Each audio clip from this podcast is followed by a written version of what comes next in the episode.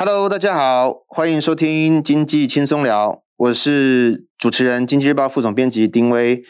那今天我们要聊一个议题哈，跟大家应该都是还蛮相关的啦，就是我想很多人都有在使用脸书哈，脸书的习惯。那脸书现在不叫脸书了，它现在叫 Meta 哈，因为它去年改了一个名字，因为它想要转型。那 Meta 在二月三号，也就是我们还在过年的时候，它公布了它的改名后。去年第四季的财报也是全年的财报了。那公布之后呢，哦，有非常多的这个讨论。那因为不管是财报表现哈，还是对未来的预期，那可能都有一些疑虑，所以它公布后，Meta 在盘后哈就暴跌了二十三趴。我们之前有一篇文章也在算哈，它三个交易日跌掉了这个两千亿美元哈，换算是基本上非常高，大概七兆的台币哈。当然，可能现在股价有一些回稳了。那有几个数字呢？我来跟听众朋友稍微分享一下，为什么它会这么跌法？它这个跌法哈。那第一个，大家对它最大的疑虑就是，呃，每月的活跃用数哈是减少了一百万人，是历来的首见哈。那当然，这个除了这个疑虑之外哈。我想它的营收表现其实是不差的哈，我们看它的财报，从第四季去年第四季对比去年第三季，其实是成长的哈。那去年第四季的获利其实对季比也是成长，只是年比是衰退哈。但大家就心里就很慌了哈，所以它的股价就表现得非常不好哈。那我们今天很高兴，呃，邀请到一位很熟悉数位哦社群的专家哈，来跟我们分享。那她是现在台北市数位行销经营协会的秘书长哦，卢玉伟小姐。那她在这方面有非常多的经验以及观察哈。那我们先欢迎她。呃，大家好，我是呃台湾数位媒体应用暨行销协会秘书长玉伟。那很高兴来这边跟大家聊一聊现在整个在这个呃社群媒体或是整个网络经济上，大家还蛮关心的议题。我想先问你一个问题。你自己有在用脸书吗？有啊，我重度使用者。你的重度指的是说你会发文，然后也会像我的习惯啦。我我也算蛮常用，每天都一定会滑，但是我大部分是滑，然后看，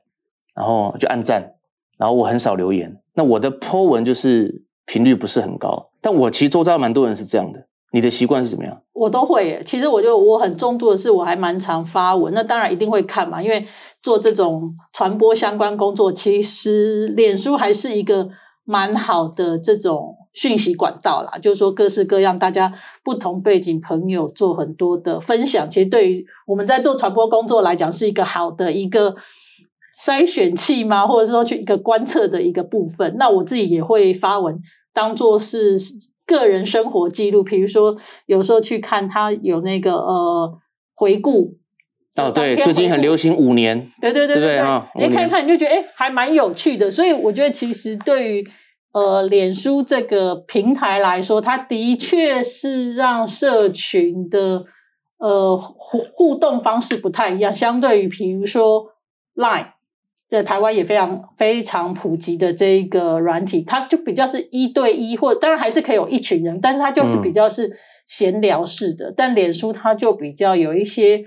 呃张张贴，你可以看，你可以不看。比如说，我想大家很多，比如说 Line 真的就是要联络事情，所以有的时候就是你呃常常大家手机就会叮叮咚咚，对，说你在群组里面不见得跟你有关，可是你就是会被打扰。对，那脸书你可以选择不看也没有关系，所以。它如果单纯就一个社群工具来讲，我觉得其实是还不错的一个一个应用。嗯，但是我们都被我同事说，现在用脸书的人都是老人了，对不对？对，但是不要忘记啊，IG 也是 Facebook 的。对，但是我们上礼拜我们那个同事才就是呃出了一篇报道了，在讲现在连 IG 都说是不是老阿姨是不是还是什么老阿姨才用的？现在最流行的是小红书。小红书就我自己观察啦，大概是国高中女生用蛮多的。那里面我看到，因为我自己小孩大概也就是青少年嘛，那他们其实在里面看很多，其实就是这种非常生活化的，什么化妆啊、嗯、穿搭啊、嗯、这一类的，在国高中女生里面还蛮普遍的。这真是一个世代的差异哈。对，好、哦，是不是说四三四十岁就开始用脸书，然后再下来就是 IG，然后现在变小红书，这个这个演演进是非常的快速。对，所以其实我们协会在就是去年二零二一那时候年初，我们发表一个行销报告的时候，就是行销趋势的时候，就提到台湾其实呃可能也要注意到这个现在在媒体世代上面的转换，就对广告主来说，你可能在做广告或者是行销规划的时候，这个世代差异已经开始有一点出现。嗯，你讲到这个世代差异，就是对应到这次脸书的这个财报，你你自己怎么观察它的这个财报？刚刚我提到一些数据了哈，我相信你应该也很了解。其实我说，如果我们单纯从数据财务表现上来看，其实它并没有这么糟。就是说，当然，比如说大家提到它的这种活跃人数的的下降，可是它其实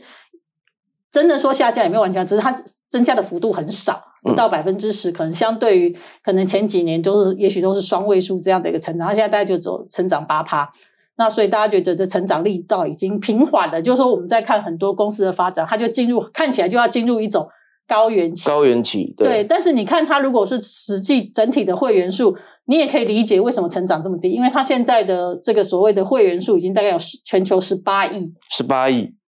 哇哦。对，所以它这个。就说它其实已经差不多也到了一个增长，的确在这个新的使用者上面，的确是在一个增长的瓶颈上面。但是大家的粘着度来讲，其实呃有一些下降，但是呢，在目前看起来还没有其他真的可以全力取代平台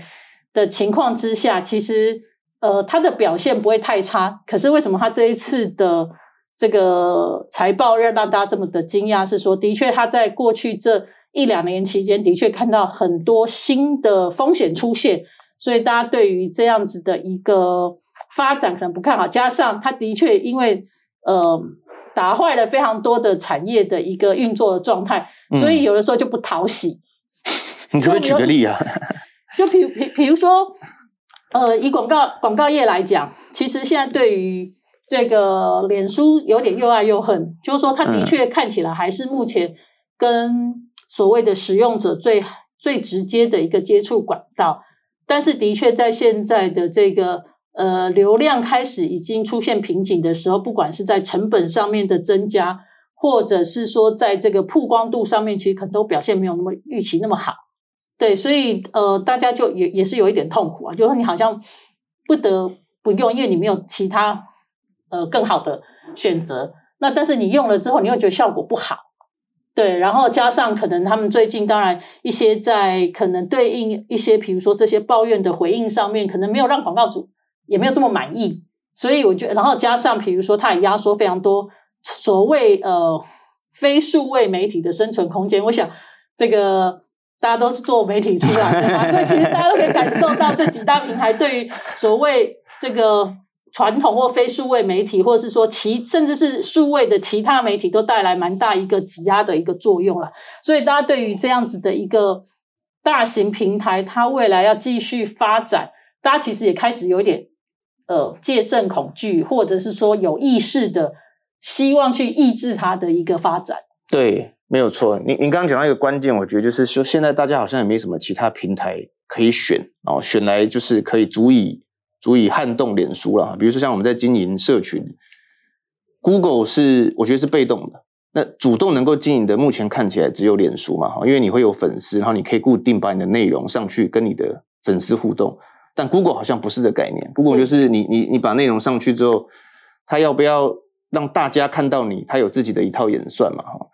那从刚刚您这样讲，就是说虽然大家开始讨厌脸书，但是又不得不还是。跟它共存哈，用现在最最近共存这个名字很夯。那你怎么看说它未来？呃，从这个财报来看的话，它未来的展望，你觉得是怎么看呢、啊？就是中性还是或？我觉得以如果三五年就这么大的一个平台，其实真的你说它要死掉也不会这么快。嗯，但是它的确在发展的上面来讲，它能不能找到一些新的成长动能，的确是大家现在比较。担心的，比如说，我们看到它的这个 App，就是呃，Facebook 已经大家最近大家在谈，有一点老化了嘛。嗯。那大家都说，哎，年轻人把它 IG，那 IG 其实也是他们的 Family App。对对对。然后包括它还有这个 WhatsApp，然后还有 Messenger，所以它其实呃，在这个上面，就是说，如果以应用上面来讲，他还是掌握了一个还蛮重要的一个关卡。但是他自己在呃财报里面，他自己有提到他的面面对的一些风险，其实也是蛮多的，包括说在这个未来使用者的开拓上面，嗯，再包括未来这些科技的应用，然后还有包括特别是在这个政府法规的这一个部分，对他们来讲，其实压力都还蛮大的。那我们自己在。我自己在看他这样子的一个呃发展里面，的确，我觉得他们其实财报里面都讲的还蛮诚实的。比如说从几个面向来谈，他其实比如第一个在这个呃使用者面向的这个部分，其实他提到多非常多的他的新的对手的出现。嗯，我正想要问你这个问题，他举的像什么例子？哦，他举的比如说 Google，因为大家都知道，本来他们都是以广告作为主要收入来源的大型平台嘛。对。然后，所以，然后加上，比如说 YouTube，然后加上，呃，Google 当然也还是很积极的，希望开拓新的应用，所以 Google 绝对是对手，没有问题。然后，比如 Amazon，大家会觉得电商为什么会跟它有关系？嗯嗯、因为 Amazon 现在非常积极在开拓它的广告市场，它的其实这几年的数位广告的成长其实表现非常不错。那因为它有电商这样子的一个系统，所以它在很多的广告的一个。投放或者是转换上面，也许可以更精准，加上还有很多消费的资料，所以 Amazon 被它列为对手。然后另外那个 TikTok 抖音，啊抖音，那个他们最近，我想很多媒体都提到，是一个在美国这边青少年开始非常喜欢用抖音这样子的一个短影音。那 Facebook 他们在 IG 上面也推了新的这 Real 这个短影音的这样子的一个。新的应用服务，但是目前看起来成效没有成效没有很好，所以但对他来讲，这个也是一个对手。然后还有微软，微软这个微软，他也把它列为是一个对手。那我觉得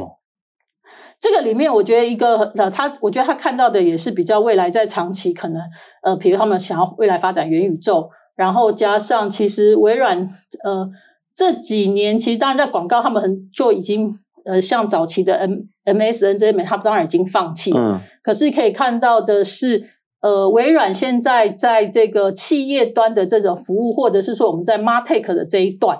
其实也还蛮积极在做一些布局。然后还有像 Snapchat，哦，Snapchat，对，那这这这一次他们第四季的这个财报就超出预期，所以大家就觉得，哎，本来以为好像快死掉的，而且本来要被买没买走的这一家公司，在这个社群上面好像表现。也还不错，然后像是 WeChat 或者是 Twitter，对他来讲都是潜在的一个对手。嗯，你刚刚讲到这些，就是他自己列为对手的一个名单里面，但是我感觉他好像是从广告的角度出发，呃，对不对？有广告的比例是比较高的，因为他的营收百分之九十九十几都是靠广告啊。对啊，他其实是广告业的一个，就是说算广告收入的霸主了哈。对，所以我们都说他其实开玩笑，我们说其实。呃，他也某种程度也是广告公这个广告媒体公司啊。对，他也欺负了很多这个 原生的这个网络平台。但是我我印象中，抖音它其实有一个呃呃，就是说它其实里面很多是带货的。对，因为那个那种算广告吗？呃，这这个其实我觉得也还蛮有，就这就跟我们协会自己在自己这这几年一直在讨论，就是说我们过去在谈的。广告这个定义已经都有一点转变，对，就是说到底什么样叫做广告，或者是说它其实更广，其实就是未来就是一种行销。因为其实不要说是全球，以台湾来看，其实像网红的这个应用上面来讲，其实越来越呃广告主的这个兴趣度越来越高，然后因为他们觉得相对的转换率是比较好的。嗯，那问题是假设一家。广告公司呃，一家品牌企业，它每年也许就是假设就是一千万的预算要来做行销的时候，嗯、那他拿了这么多钱，可能去给网红，其实你传统的这种投放的这种可能就会被压缩嘛。所以，所以呃，它到底要不要算成是一个广告收入，其实是蛮有趣的。那 TikTok 呃，就我们侧面知道，其实它在呃这些的。广告植入上面，它是有比较呃，相对来讲有一其实是有一些规范的，但是因为在台湾，呃，TikTok 还不是这么的普及啊。但是呃，就我们的了解是，它在有一些，它还是会透过代理商去做一些这个带货，就是要去做带货行为，其实是要遵守一些规范，不是说每个人你要上去带货，他就会让你带货的。反而脸书在上面呢，我觉得规范好像不是很多，因为其实你知道很多直播主是透过脸书嘛。是。那我自己的观察是，那每个下面都加一加一，但是脸书吃不到这个收入。是，其实我们知道的是，其实反而是在做这个加一加一的系统厂商，哎，赚蛮多的。哎，台湾有大概四五家是在做这样子的系统。哦，真的吗？对。那这个脸书其实它应该也自己会不会想要觊觎这块？其实他们有电商平台啊，他们自己有推这个 Market 的这个平台，嗯、但是呃，我们看起来它效果没有那么很没有那么好，而且加上最近太多一页式广告都是在。网络上面做这样子的一个部分，所以呃，的确，现在我觉得对于 Facebook 来讲，它到底在电商这一块要怎么去结合，目前还看不太出来他们有什么比较新的做法。嗯，就是新的对他来讲，新的商模还没有成型。对，因为他原来的号召的也是说让让所有人可以自由的在上面分享，又不收费嘛。所以，他如果现在这是流量的思维，就是我把所有人集到我这里来，我再去收取更多的广告。对，那他如果今天假设要收费，会不会对他原来的流？就我觉得这是非常多企业面临的的抉择嘛。你要是要的是大的流量，还是一小群可能愿意付费要比较好的？哎，对，这也是我们现在对很多媒体在这个探讨的问题啦。刚刚你有提到像抖音，好，我们刚前面也有提到小红书，你你觉得为什么脸书？他没办法接触，因为这个这些都是被他视为对手的嘛。那看起来年龄层这些这些他的对手的接触到的可接触到年龄层都比较低。你觉得为什么脸书他没办法接触到年轻人？他也有影音呐、啊，他还可以有文呐、啊，就是有一些短文呐、啊。因为我觉得这个就是嗯时间问题，因为。脸书出现的时候，大概就是我们这种爸爸妈妈在用，所以你知道爸爸妈妈都在上面的时候，小孩可能就不想上去了。然后我觉得这是一个，这是一个关键嘛。然后我觉得当然是，我觉得也再来是，可能对于年轻世代来说，他们其实更图像思考，因为他们成长的年代，就不管是动漫的流行，或者是所谓这个数位影音，他们都已经接触很多，所以他们其实是比较。更影像化的思考，那脸书原来的发展的的模式看起来还是比较偏文字一点，你还是要写一些东西嘛。对。对，那我觉得对现在年轻人，他们其实就没有那个耐心，因为他们现在的注意力都很短，所以他们就会觉得麻烦，嗯、然后可能就图片看一看就过了，然后就开心，然后可以就就好了。可是那个的接触其实是非常短暂的，就是我觉得，比如说有时候，当然可能我是老人家了啦，就是。我在看脸书的时候，文章的时候，你你你是会去去仔细看他写什么，但你可能看一张图，就在 IG 上面看一张图，那图完就没了，对，所以大概那个接触的时间是非常短暂的。可是年轻人他们可能就觉得，哇，我知道你在干嘛就好，我也没有想要深究。我觉得这个是这一个年轻世代，他们可能真的在很多的价值观跟那个不太一样，是我觉得他们其实更个人化一点，更他们在意的是自我有没有被展现，他们不太在意别人到底。有没有听到他说什么，或者是别人在说什么事情？嗯，这也是一真的世代的差异哈。嗯，我我接下来想跟你请教说，因为之前苹果苹果有一个那个隐私权的政策，它的修改好像在这一次这个 Meta 的这个财报里面也有被外界充分的讨论了哈。那这个对它的广告收入看起来像是负，现在是看起来是负面的啦。那这个事情您怎么看？这个事情呢，其实也回到他们自己在提到的这个 risk 上面，里面一直提到，其实他们有个非常关键部分，就是他的所谓的资料到底要怎么被使用这件事情。那资料怎么被使用，一方面就就是呃会接触怎么被收取。那收取之后，比如说现在他谈到政府端的，比如对他们很多的监管，可能也都是在这种隐私权上面，你怎么样去保去做一个消费者的一个保护嘛？那以以。以这个苹果这个政策来看，的确对 Facebook 有一个比较大的影响。因为呃，为什么对 Google 比较没有？因为他们都是平台商，都是系掌握了这个系统。可是呃，Facebook 它就是一个媒体而已。我们本来如果用一个呃，现在大家比较熟，比如说有线电视台，我们知道有线电视里面有有线系统平等的这个营运商，各地的这种什么呃。因为我已经我家已经五六年没有装了，所以不太就是我们都视台，对对对，各地可能就有这种有线频道商嘛，比如说凯擘，对这样子的。那其实你不管像什么回蓝、花点回蓝这种，对，嗯，比如说你去看 Google 或者是苹果，甚至他们他们可能都掌握了这种系统。那 Facebook 比较像是上面的频道商，比如 TVBS，对，所以虽然很好，可是我如果系统把你挡掉，你就算是很热门。啊，看不到就看不到嘛。那可能为什么在广告这件事情上面更明显？是因为过去在数位的广告里面很很在意的是，我借由这个收取这些资料，比如说，就比如说你苹果手机，你会用什么样的 App？你去过一些什么？其实手机都会有辨识码，所以他会知道你这只手机跟你的这些在网络上行为，他会去做一些 mapping。对，那所以他就可以去做投放广告。对，那他现在的这一个。政策下来之后，就变成它还是可以取到一些资料，但相对量一个一个是量也比较少，第二个是时间被 delay，嗯，它不会马上给你这些数据。那所以对于过去在做这个数位行销，很依赖这种呃投放精准度对，我们叫精准行销了，嗯，就会受影响。因为过去 Facebook 为什么广告主会觉得很有用的原因，是因为他自己本身第一个他掌握了自己内部的。这些使用者的数据，它我会知道哪一类型的文章比较好，然后再搭配从外部手这些，不管是从手机或者是这些进来的数据，它去搭配，所以它可以很相对来讲可以很精准把广告投放到你的眼前。对。但是现在如果这个呃，透过苹果这边被打掉，它很多讯号没有的时候，它可能投放的效果就不会这么好了。那对于广告主来说，那你效果不好，那我当然就。这个钱可能要投少一点啦，或者是说跟对你的这些这个，我是不是要去评估其他的可能性？可是钱就是说我在你这边投的比较少，那我也要有其他地方可以投啊。呃，现在就是说，所以现在品牌主或者是说包括一些代理商都在寻找新的一些替代的可能性嘛，就是他们就会去试试看其他的平台有没有可以更精准。比如说我们刚刚讲，比如说小红书或 TikTok。它可能好处是啊，我如果要找年轻人，他我就我不要，我就不用在 Facebook 找啊，我去那边可能年轻人可能更准一点啊。嗯，但是相对的以后，因为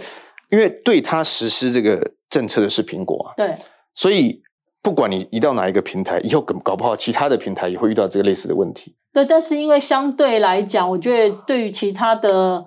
呃。媒体来说，当然也会依赖依，因为它里面主要还还有一个原因，是因为它其实是很针对 App 这件事情的，所以现在 App 都要问你愿不愿意，愿不愿意这个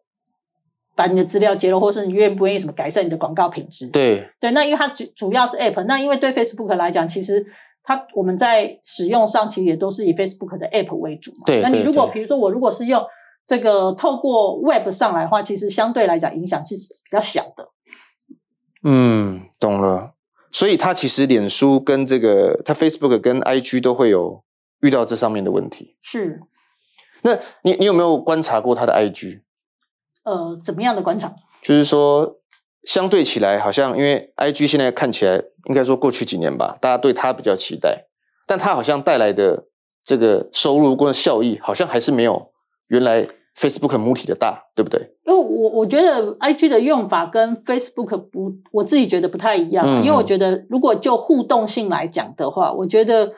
呃，Facebook 就是说，你如果要做比较多的内容，或者是概念的沟通，或者是在下面那个回应来讲，Facebook 还是比较好一点。IG 我自己觉得，它的那个互动行为跟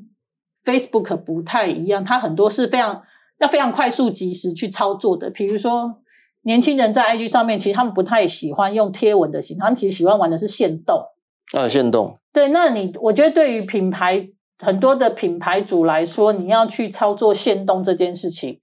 不容易，因为你的那个反应速度就要很快，马上就能有东西。啊、那以一般的企业，你在做行销的流程上面来讲，不容易，这件事情相对难度是比较高的。诶，我们自己也有体会，就是我们。当然，我们是一个财经媒体啦，我们去操作一些内容是比较好的，但是操作一些限动哦，其实很困难，其实不太容易，真的不太容易。但是我我发现其他家也是啦，没有人在限动这一块。因为你限动，你比如说，如果你就摆一张照片，也也不晓得要干嘛，那可能大家就会说问问题啦，或者是你有什么问题想问，但是你那个的反应跟速度，跟你在 Facebook 的那个时间感还是不太一样的。嗯，对，所以呃，脸书这个平台。就是他把 IG 拿下来之后，其实对他来讲，当然可以在用户上面增加用户数上面增加很多，但实际上的这个不管是广告还是它的商模，好像还是没办法超过这个脸书。对，因为我觉得 IG 它可能有就有一点点比较像是传统，我们看到真的就单纯的广告。嗯，那在脸书上面，相对目前看起来也比较成熟平台，比如你要经营粉丝团做互动，或者做抽奖，或者是做一些什么。相对来讲，它的那个呃，大家的熟悉度或者是这种还是比较高啦。那尤其 IG，因为它发展广告相对也是比较晚嘛，所以它到底它的还有什么比较适合的模式？其实大家也都还在还在探索。其实前一两年，Facebook 也一直在对于 IG 这一块在推动，比如说品牌怎么用 Story 去展现你的品牌的特质啊，嗯，或者你的形象。可是呃，你会看到，其实以脸书。如果我们对比 Facebook 这边的平台来看的话，呃，Facebook 这边平台因为大家可以操作，所以你可以看到不只是大品牌，那些小的厂商，它比较都能，就是在整个的操作上面可能更容易一些。那我觉得在在整个 IG，它比如说它是以一个图图片为主，然后形象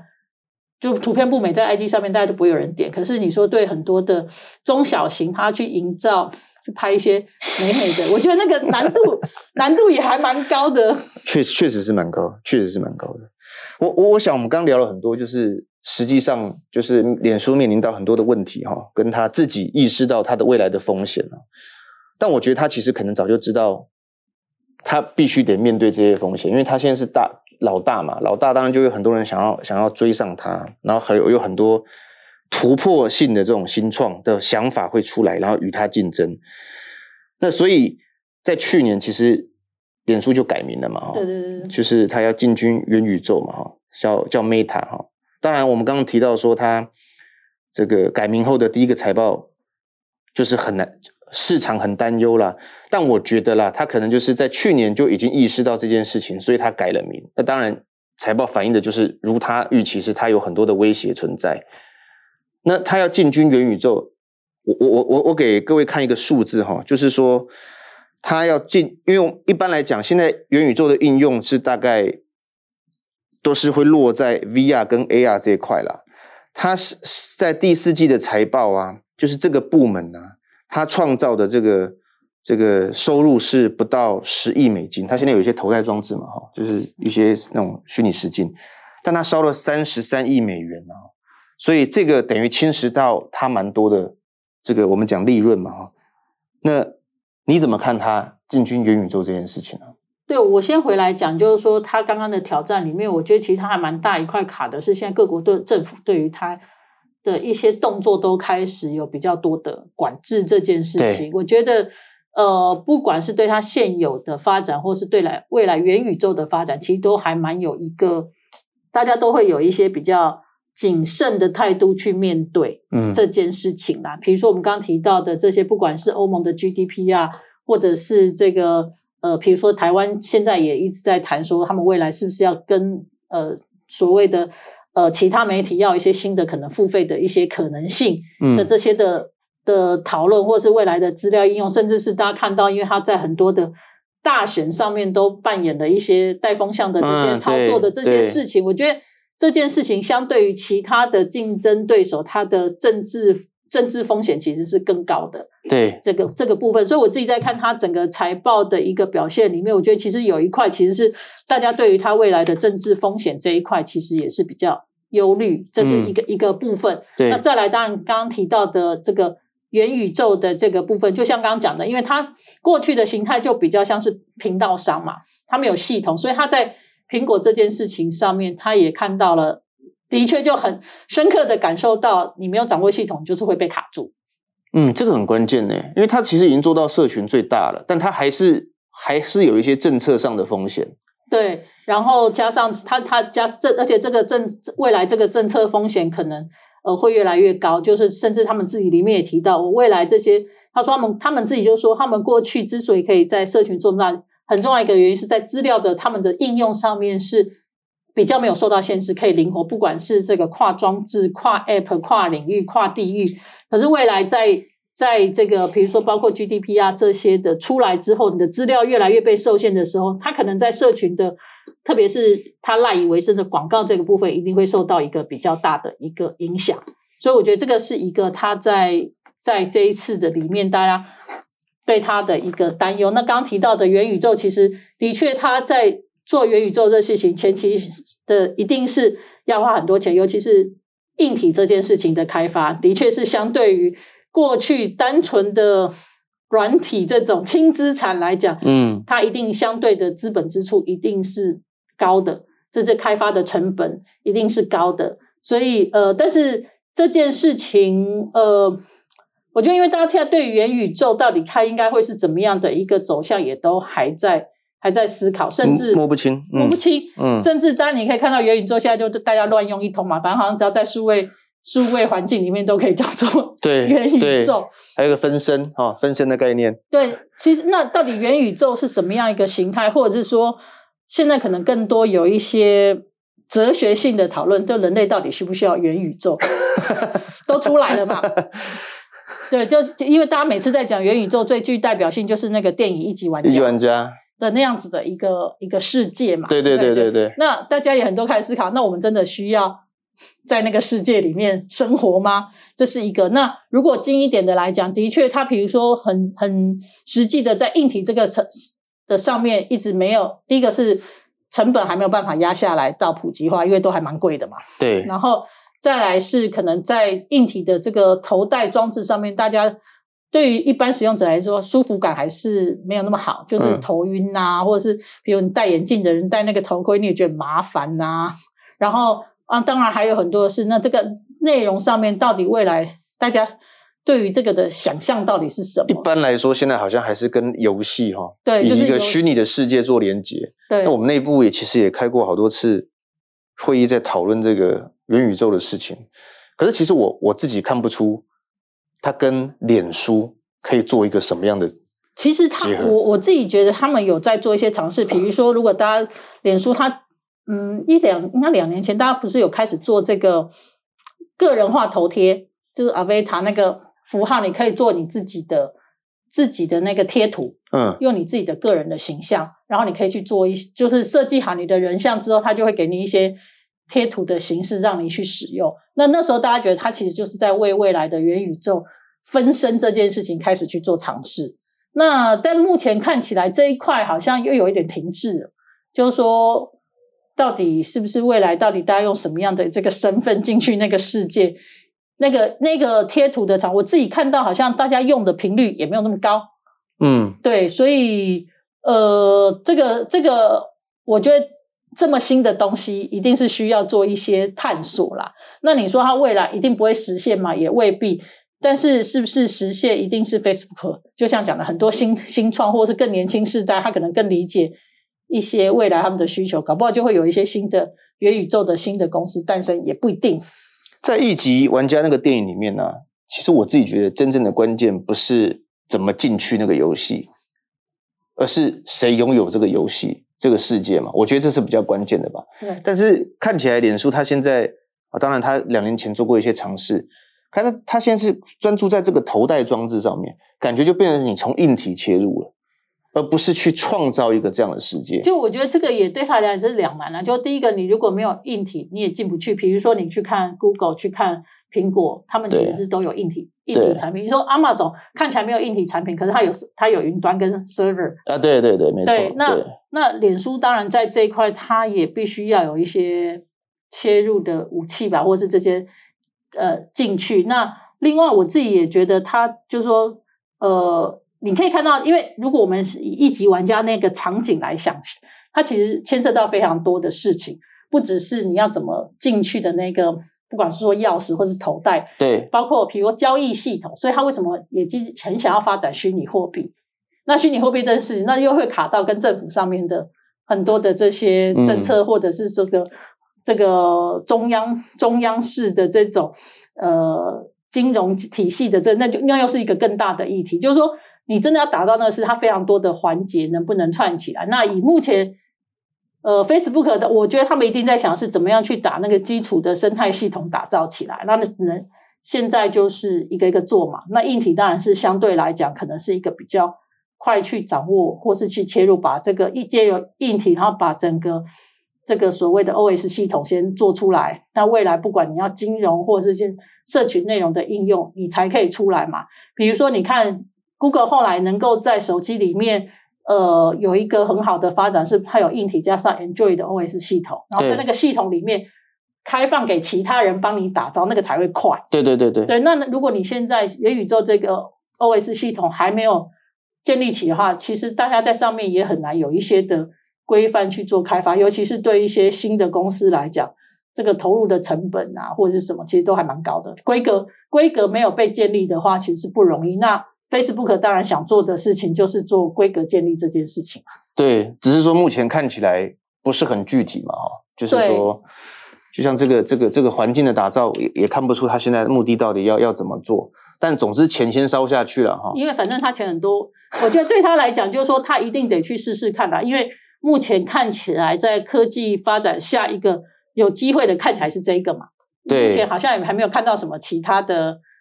的一个一个比较有征兆，或者说比较可以可以相对可以有机会去做的事情，那对他来讲，反正钱不是问题的时候，那他一定要去试试看。对，我觉得老大总总是最难做的啦。你登你登上第一之后，人家一一举一动，大家都想要把你拉下来。对，而且大家可能会卡你啊，因为在过去的社群时代就知道你当老大这么多甜头，那大家要不要愿意让你去元宇宙这个时代，又让你继续当龙头？我觉得这个也是大家会去思考的问题。但目前看起来，只有就是所有的大大部分重要的社群平台里面，应该只有就是 Meta 它是要做元宇宙，就脸书它要做元宇宙这件事情啊，其他的好像看还看不出来，还是在它走过的路径中打转。我我觉得其实，比如说你去看 Google，你说它未来很多，它它的 project 也非常的多啊，嗯，甚至什么生技医疗啊，各种的其实也都在 try。但是我觉得思路上面还是有一点不同的是，我觉得 Google 整个在发展的过程里面，它还是比较从系统工具的角度去思考他们要去做的事情啊。嗯、那脸书因为一开始出来就是跟这种社群互动这件事情有关，所以它应该还是会在这个主轴上面去寻找。可能的东西，所以它可能不会去像 Google 做这种什么呃云端的这种各式各样的服务，它不会去做这件事情。但他做的可能就是社群上面还有什么其他的可能性？你你觉得你你自己哦，就是我我是问你个人意见，你觉得现在他最大的威胁对手是谁啊？他现在我觉得是抖音吗？我觉得抖音，我我自己觉得还好诶，没有，就我我目前啊，比如说你在台湾。这几年，比如说在广告这边，当然台湾有一些特殊的情啊，当然，特殊的条条件的关系啦。嗯嗯、但是，呃，就是说，我觉得广告这件事情，抖音可能会抢到一些。那至少我觉得三五五年内应该还没有到那么大的一个一个嗯威胁吧。就是没有人可以威胁到他。我觉得他现在以以目前，我觉得他的主要的一个呃。对手来看的话，我觉得可能还是这个呃，Google 跟 Amazon，因为他们主要都还是比较大的广告营收的一个。就我说，如果从营收来源来看的话，可能 Google、Amazon 对它的影响还是会比较大。那 TikTok 当然它会快速的成长，但是广告要涨到这么大的一个规模，呃，可能也没这么快。嗯，了解。我我我想加问一个问题，就是说。呃，因为你刚刚提到隐私权政策对它的这个影响，那我们之前其实内部有讨论过一个一个状况，就是说，因为用户在脸书上面发的文章是属于谁的这件事情，因为我们是媒体嘛，我们就会讨论这件事情。因为这件事情我觉得很有意思，它有一天这个 Facebook 突然关掉之后，资料全部都不见了。对啊，那这个很多人现在在讨，也是在讨论这个议题嘛？你怎么看这个事啊？对，这个这个，我就这几天那时候新闻刚出来的时候，我就有朋友就说他赶快把上面的照片全部去备份，因为我们哦，因为他他是直接拍的，然后上去。对，因为很多人都是拍了就直接上传嘛，所以他就说赶快把把照片去做备份。嗯，那我觉得过去的确可能大家真的也没有意识到这个这个问题啦，或就是说，那另外一个是在上面的资料到底有哪些是？值得保存的，也是一个有趣的议题。比如说，可能我们大部分都在上面发废文，你好像也不会觉得废文需要被保存。可能但是对媒体，以后废文搞不好会发 NFT，然后你可以拿去卖。呃，有可能，因为对媒体来讲，它可能有一些，但是因为媒体的上面很多还是会在自己网自己家网站还是有保存的。对，我我觉得在这一个的上面，我觉得倒还倒还好。嗯，我觉得反而是这些社群的资产比较麻烦。就比如说粉丝团，嗯，对，因为我们最近前阵子也听到有一些国内的可能，因为他审查嘛，对，他觉得你违反了社群守则，就把你整个关掉。嗯，那关掉之后，其实这里面的到底是不是有一些商，你是不是要赔偿商业损失，还是怎么样？对，那这个到底要怎么？然后就说好，可是你是免费使用啊。对，可是对于有，可是有一些的呃粉丝团，他就会觉得说啊，我是有买广告的哦。我是有付钱买广、oh, 买你广告，结果你把我粉丝团关掉.甚至是有一些他在走的广告的案子，我就我们有听到，就是他们碰到最比较棘手状况是，我已经我有下了广，我买了我我贴了文，我也下了广告，就我这个整个这一档说你说违反社群守则，把我整个关掉，那那你钱要不要退我？嗯嗯，那那规则是你说了算吗？这又有一些争议出来了。对，那。然后那关了之后，可能现在比如说很多广告主的抱怨是说，那你你去跟他砍，他就说你违反守则，可他也不会跟你讲清楚到底违反了什么守则，他就把自私的可能跟你讲讲讲。那甚至有一些，当然有一些，如果是 AI 误判，也许还有机会 argue。可是那个过程，比如说以台湾来讲，台湾其实是没有直接处理这件事情窗口，所以你可能到跟国外去对口，那国外对口的时候就是知识的回应。所以我们常碰到的状况就是，可能广告主或代理商就只好拜托想办法找自己的人脉关系去解决。嗯，对，这真的是蛮麻烦的。嗯，但是我觉得这以后会是一个议题，就是你这上面的资料哦，或者是一些粉丝团，这是一些权利义务的关系，未来对他也是一个潜在的挑战。对，所以他现在当然呃也积极是在外面是说，就是说呃，你使用者可以自己接，比如说使用者。以使用者啦，我先不管这个粉丝团，就以使用者，他们当然也一直也在去推动说，呃，我会有一些让你自己决定什么要开放，什么不要开放，你会需要多少的资讯被揭露出来，他们会希望有越呃把一些所谓的呃选择权还给还给使用者。那当然的这个。部分就变成你使用者自己可能要知道这些事情，因为大部分呃不只是 Facebook，其实很多他需要你的资料的时候，他都预设可能都是开放的。你如果没有特别去关掉的话，对对，所以所以呃，在这个部分当然是有开始往往这边去推动，说让消费者自己可以去做一些的